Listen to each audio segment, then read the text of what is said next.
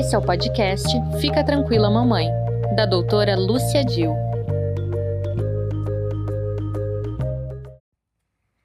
Olá, mais um podcast Fica Tranquila Mamãe. Hoje vou falar sobre saúde e doença. Afinal, o que é saúde? Saúde é a boa disposição física e psíquica, é vigor, é a conservação da vida. A saúde é um direito de todos, é um dever do Estado. Saúde é a ausência da doença. E doença? A doença é a falta de saúde, o mal-estar, a enfermidade. As doenças são causadas por agentes etiológicos. O que é um agente etiológico? É o agente causador da doença e ele pode ser físico, como por exemplo temperatura alta, temperatura baixa, pode ser químico, uma intoxicação produzida por algum, algum agente químico, como mercúrio, pode ser biológico, causado por vírus, bactérias, protozoários, e a própria nutrição. Por exemplo, o excesso de gordura leva à obesidade, que é uma doença e leva a outras doenças também. Falando sobre os principais agentes etiológicos, temos que falar dos vírus. Vírus são pequenos agentes infecciosos microscópicos. Eles são compostos de material genético do DNA e o RNA com uma capinha proteica. E eles dependem do hospedeiro para se reproduzir. Os vírus invadem as células do hospedeiro, da pessoa que, está, que vai ficar doente, se reproduzindo. Os vírus, eles são muito mais sujeitos a mutações eles duplicam esse DNA e esse RNA quando se reproduzem e às vezes ocorre um erro na sequência do DNA, na sequência original do DNA ou do RNA, portanto levando a uma mutação. As doenças virais mais conhecidas são a gripe, o resfriado, a cachumba, o sarampo, a rubéola, a febre amarela, a poliomielite e o pó e o próprio HIV. Bactérias. Bactérias são microorganismos que podem sobreviver no corpo humano, no ar, na água.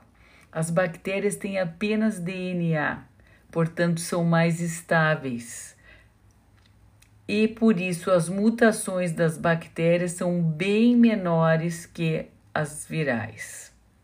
Os antibióticos matam as bactérias, ao contrário dos vírus, e as bactérias não necessitam de outras células para, para se reproduzirem.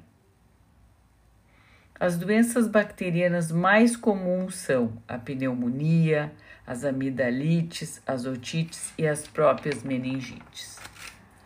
E também temos os parasitas. O que, que são parasitas? São seres vivos que dependem dos outros para sobreviver e às vezes podem provocar doenças. Mais comum, parasitas intestinais, as verminoses. Como se transmitem vírus, bactérias e parasitas? Os vírus se transmitem através das secreções contaminadas, através das mãos e pelo próprio ar. As viroses respiratórias são transmitidas por gotículas de boca ou do nariz contaminadas, de pessoa contaminada para uma pessoa que não está doente. As viroses gastrointestinais são transmitidas pela via oral fecal, quer dizer, o contato das fezes com a boca, pelas mãos, por alimento ou por água contaminada e também por objetos contaminados. Quando a gente espirra, cai uma gotícula num objeto e pode transmitir a virose. As bactérias são transmitidas pelo contato pessoa a pessoa, por objetos contaminados, por gotículas de saliva contaminada, por tosse e por alimentos e água contaminados. E os parasitas, eles são transmitidos pela boca através da via oral fecal.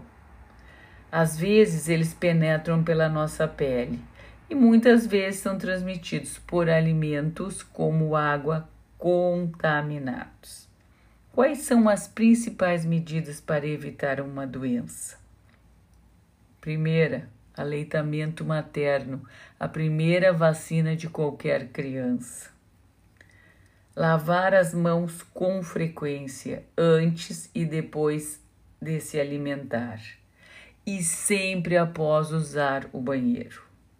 Usar máscara, principalmente quando estiver com tosse, com espirros ou em frente a pessoas com sintomas gripais. Manter a cozinha e o banheiro sempre limpos e tomar vacinas. Que são vacinas? Vacinas são substâncias produzidas com vírus ou bactérias que nos protegem contra as doenças. As vacinas podem ser tomadas pela via oral ou por via intramuscular através de injeção. E elas, ao penetrarem em nosso organismo, ela estimula a produção de nossas defesas, que são os anticorpos. As vacinas podem ser, como chamamos, vacinas atenuadas, aquelas que têm agentes infecciosos vivos, porém enfraquecidos, que não produzem doenças, e vacinas inativadas, aquelas que os agentes infecciosos foram destruídos por produtos químicos ou físicos. As vacinas também podem ser celular e acelular. Vacinas celulares, feita com a parte de bactérias ou vírus, provocando por isso mais reações. Já as vacinas celulares são feitas com partes da proteína das bactérias ou vírus, por isso elas têm menos efeitos colaterais. Então, celular com a parte inteira de bactérias ou vírus, as celulares apenas parte das proteínas das bactérias ou vírus. Como funcionam as vacinas? Toda vez que uma criança recebe uma vacina, ela faz com que seu organismo, sua imunidade comece a trabalhar, produzindo anticorpos e criando uma memória. Se o corpo entrar em contato de novo com esse vírus ou bactéria, as células de memória vão produzir anticorpos contra essas doenças. As vacinas precisam muitas vezes de um tempo e de doses para produzir uma defesa por toda a vida. O que é imunidade de rebanho ou imunidade de grupo? Quanto mais pessoas são vacinadas, se tornando imunes a tal doença, elas diminuem o risco de transmissão e protegem as pessoas que ainda não foram vacinadas, como os bebês até os dois meses de idade, ou as pessoas com imunodeficiência, ou as pessoas que fizeram transplante, contra as doenças. Mais um podcast Fica Tranquila Mamãe. Muito obrigada pela audiência. Escutem meus outros podcasts.